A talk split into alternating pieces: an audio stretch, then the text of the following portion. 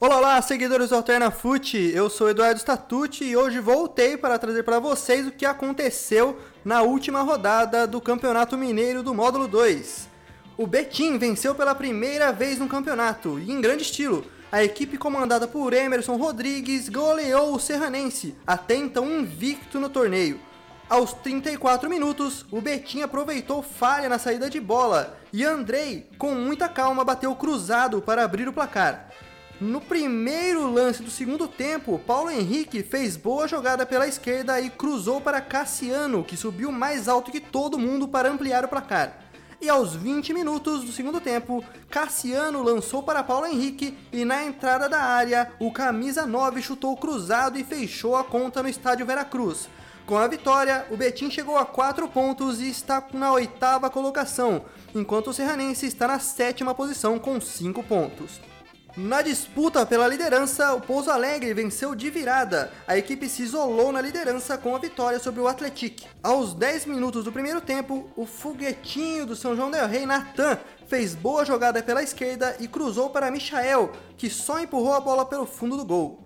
Momentos depois, Ingro fez um furdunço e quase ampliou o placar, mas a bola bateu na trave. E após o desfile de um cachorro pelo campo, o Pouso empatou a partida. Em cruzamento cobrado pela esquerda, o goleiro Jefferson não alcançou a bola que sobrou para Lucas Rocha, que cabeceou livre para o fundo das redes. O gol foi tão importante que trouxe até a chuva para o Manduzão. No início do segundo tempo, aos 3 minutos, os donos da casa partiram para cima e novamente em escanteio cobrado pela direita, Matheus Roldan subiu mais que todo mundo e cabeceou forte para virar o jogo. Com desvantagem no placar, a equipe de Gustavo Brancão partiu novamente para o ataque, mas Cairo salvou a pele dos mandantes. Com a vitória, o Pouso Alegre foi a 10 pontos e assumiu a liderança do módulo 2, enquanto o Atletique caiu para a terceira posição com 7 pontos. Em Patos de Minas, o Sapo foi derrotado pelo Guarani e entrou na zona de rebaixamento. Mesmo fora de casa, foi o Bugre que dominou a partida no primeiro tempo e após rebote do goleiro Marcos, Jonas fez o único gol da partida. Com a vitória, o Guarani foi à segunda colocação com 9 pontos, enquanto o Mamoré ocupa apenas a 11 com 2 pontos. Em Uberlândia, o CAP perdeu novamente, desta vez para o Nacional de Muriaé. O único gol da partida foi marcado por Rafa Mar aos 35 minutos do primeiro tempo. O camisa 9 do Leão da Ilha subiu mais que todo mundo na área e garantiu a vitória para o Nacional, empurrando o CAP para a lanterna do campeonato. Com a vitória, o Nacional ocupou a quarta colocação no campeonato. No Ipatingão, o Ipatinga perdeu.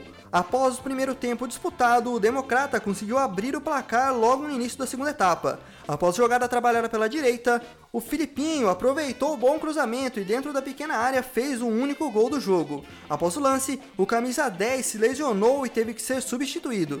Além do jogador do Democrata, outra pessoa se deu mal no jogo. O agora ex-treinador de Patinga, Gerson Evaristo, foi demitido após a derrota dentro de casa.